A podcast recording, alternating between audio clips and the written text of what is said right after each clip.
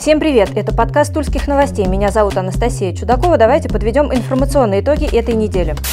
Традиционно начнем со статистики коронавируса, тем более, что число заболевших растет, а ежедневно выявляется все больше зараженных. Итак, за предыдущую неделю было выявлено 218 заболевших. На этой неделе прирост составляет по 30-32 новых зараженных ежедневно. Общее число заболевших уже вплотную приблизилось к отметке в 10 тысяч человек. Не снижается по-прежнему и количество летальных случаев среди пациентов с ковидом, ежедневно по двое. Всего в регионе от коронавируса скончались 367 человек. По последним данным, лечение продолжают 634 заболевших. Почти 9 тысяч зараженных выздоровели.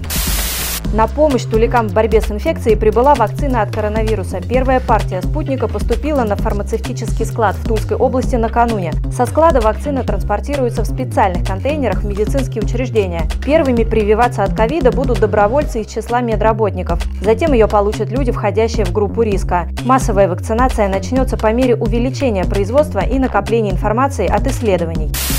Тем временем из-за коронавируса в Туле закрываются классы в школах, группы в детсадах и даже храмы. В Горелках на карантин ушел женский монастырь. Проход на территорию закрыт, а на воротах надпись «Не входить, болеем коронавирусом». По той же причине на карантин ушли одна группа в детсаду Новомосковска, 10 классов в 10 школах Тулы, Кимовска и того же Новомосковска, еще два структурных школьных подразделения в Туле и Веневе и сразу 17 групп в колледжах и техникумах. Классы в данных группах переведены на дистант. Кроме того, на дистанционное обучение переведены сразу 13 классов классов Тульской школы номер 25. Там коронавирусом заболел один педагог, но среди школьников участились случаи ОРВИ. А в лицее искусств Центра образования номер 22 ковид выявлен сразу у семи преподавателей и одного ученика. Школа также ушла на дистанционку. Ну а теперь к другим не менее нашумевшим темам. В Тульской области в четверг упал самолет. Легкомоторный БК-103 совершил жесткую посадку в Каменском районе возле деревни Дружба. Пилот самолета погиб на месте, а по факту происшествия проверку начала Тульская транспортная прокуратура. Откуда и куда летел пилот и что стало причиной крушения, пока не сообщается. В Новомосковске в минувшие выходные не утекало обсуждение взрыва на предприятии НАК «Азот». 18 сентября там произошел взрыв в цехе производства аммиака. На момент ЧП цех был закрыт на ремонт, так что пострадавших нет. Как стало известно, там произошло возгорание водорода. В результате разгерметизации произошел взрыв. Площадь возгорания составила 10 квадратных метров. Для исследования на следующий день были взяты пробы воздуха. В результате было выявлено превышение загрязняющих веществ. Аммиака более чем в три раза, диоксида азота почти в полтора. Пробы воздуха проходили исследования еще не раз, и уже спустя два дня никаких превышений обнаружено не было. Однако новомосковцы и так не первый год жалуются на запах аммиака.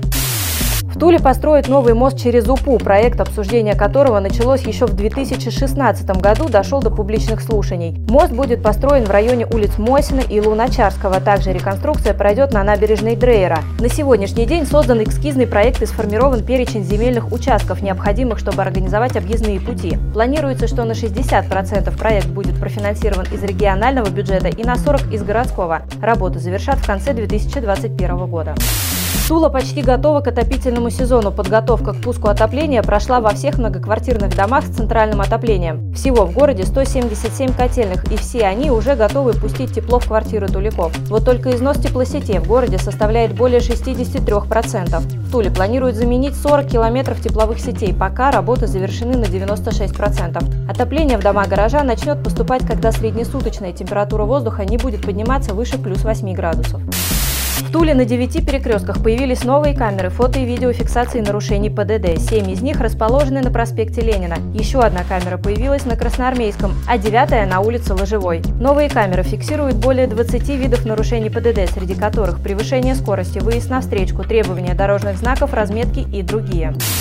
В эту субботу, 26 сентября, жители Тулы и области отметят сразу две даты – День города и 500-летие Кремля. Основные празднования пройдут в центре города. На Казанской набережной открытие мероприятия состоится в 12 часов, в Кремле в 2 часа. И там, и там туликам придется соблюдать масочный режим, который вводится даже на улице. А чтобы попасть на площадки праздника на территории Кремля, необходимо пройти специальную регистрацию на портале «Тульский Кремль». На Казанскую набережную будут организованы сразу 18 входов и выходов. Там будут работать волонтеры, раздающие работающие санитайзеры и защитные маски. Туликов ждут концерты, мастер-классы, спортивные мероприятия и салют. Полную афишу праздника можно найти на сайте Тульских новостей.